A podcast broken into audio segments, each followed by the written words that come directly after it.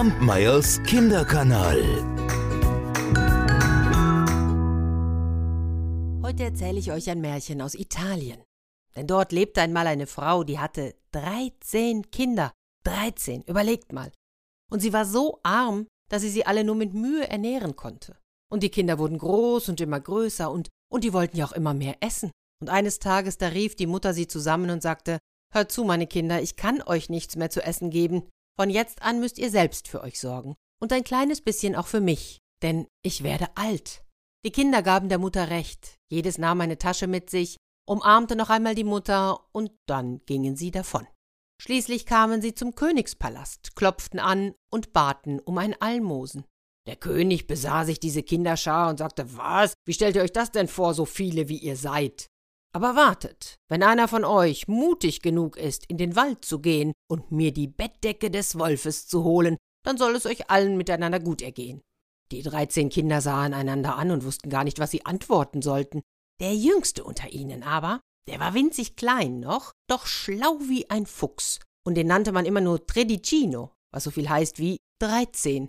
Nun, Tredicino, der stellte sich mit einem Mal ganz nach vorne und sagte, ich will zum Wolf gehen und ihm die Bettdecke wegnehmen. Aber dazu brauche ich eine Nadel, die so lang ist wie ein Arm. Der König befahl, ihm die Nadel zu geben, und Tredicino ging mutterseelenallein in den Wald hinein und fand schließlich das Haus des Wolfes. Er wartete versteckt, bis der Wolf aus dem Haus ging, kletterte dann aufs Dach hinauf und rutschte durch den Kamin in die Stube hinein. Dann ging er in die Schlafkammer, kroch unters Bett und legte sich auf die Lauer.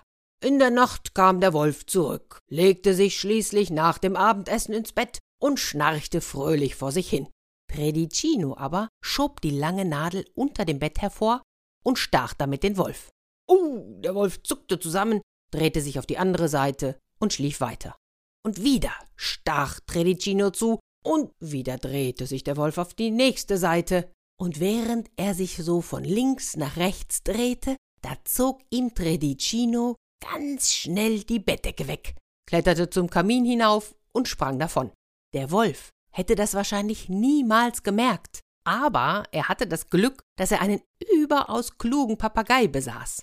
Dieser Papagei, der wusste immer, wie spät es war, und der konnte auf alle Fragen Antworten geben. Als der Wolf nun am nächsten Morgen erwachte, da fragte er den Papagei Sage mal, wie spät ist es? Es ist fünf Uhr, aber Tredicino hat dich hereingelegt.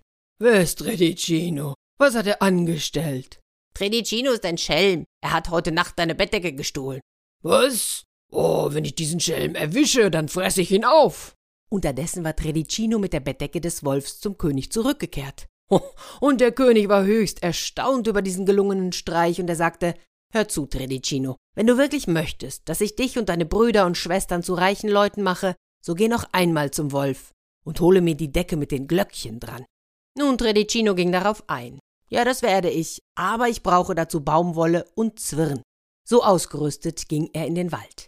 Wieder stieg er auf das Dach des Hauses, rutschte durch den Kamin, ging in die Schlafkammer des Wolfes, kroch unters Bett und legte sich erneut auf die Lauer. Mitten in der Nacht, der Wolf schlief tief und fest, kam Tredicino langsam, ganz langsam aus seinem Versteck hervor, wickelte und band ein Glöckchen nach dem anderen in die Baumwolle ein, damit kein Ton zu hören war, und machte sich dann mit der Decke auf und davon. Als der Wolf in der Morgendämmerung erwachte, da fragte er wieder Mein Papagei, wie spät ist es? Es ist vier Uhr, aber Tredicino hat dich schon wieder hereingelegt. Was hat er denn jetzt schon wieder angestellt? Er hat dir die Decke mit den Glöckchen gestohlen. Oh, jetzt reicht's, aber das soll er mir büßen. Wenn ich diesen Spitzbuben erwische, fresse ich ihn auf.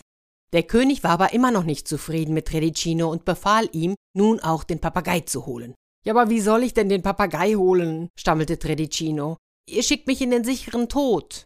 Ganz sicher schicke ich dich in den Tod, drohte der König. Und zwar, wenn du mir nicht gehorchst. Hast du verstanden? Ja, ich habe es verstanden. Also, ich mache es so. Ich nehme ein Körbchen voller Süßigkeiten mit, dann nähere ich mich dem Papagei, locke ihn damit an, packe ihn und bringe ihn her. Wie gefällt euch dieser Plan?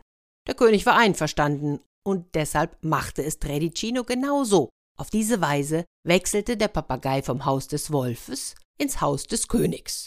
Jetzt dachte Tredicino, endlich seien die Prüfungen vorbei, aber er täuschte sich.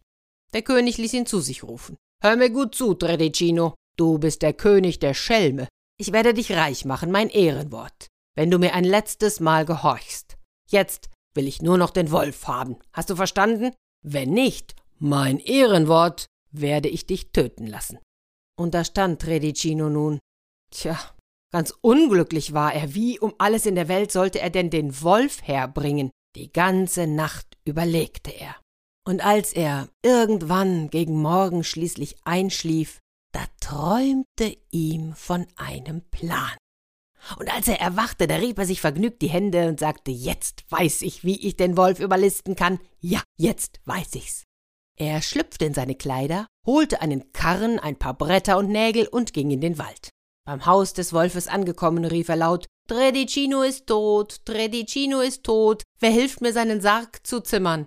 Und er hämmerte wie wild auf die Bretter. Oh, hier bin ich, sagte der Wolf. Hier bin ich und ich will dir gerne helfen, du guter Junge, denn dieser Schelm von Tredicino hat mich fürchterlich hereingelegt. Tredicino machte sich mit den Brettern zu schaffen und der Wolf ging ihm dabei zur Hand. Schließlich war der Sarg beinahe fertig. Jetzt, so sagte Tredicino zum Wolf, jetzt könntest du dich vielleicht in den Sarg legen, denn Tredicino hat mehr oder weniger deine Länge, so kann ich sehen, ob die Arbeit recht gemacht ist. Ach, jetzt sind Wölfe nicht immer ganz so schlau, wie man vielleicht vermutet, und dieser Wolf war ein rechter Einfallspinsel. So streckte er sich im Sarg aus, und Tredicino, schnell wie ein Hase, legte den Deckel drauf und nagelte den Sarg zu. Oh, was machst du, guter Junge? Mach schnell wieder auf, ich ersticke. Der gute Junge antwortete, Halt nur still, Gehilfe Wolf, beweg dich nicht. Soll ich dir etwas verraten? Ich selbst bin Tredicino, und nun lauf davon, wenn du kannst. Er hob den Sarg auf den Karren und ging damit zum König. Nachdem alle durch einen Spalt den gefangenen Wolf angeschaut hatten, befahl der König, man möge ihn weit, weit, weit davonbringen, damit er ja nie wieder ins Land zurückfinden könne und danach überreichte der König Tredicino einen prall gefüllten Geldbeutel, und so zog er zusammen mit seinen Brüdern und Schwestern reich und glücklich nach Hause. Kampmeyers Kinderkanal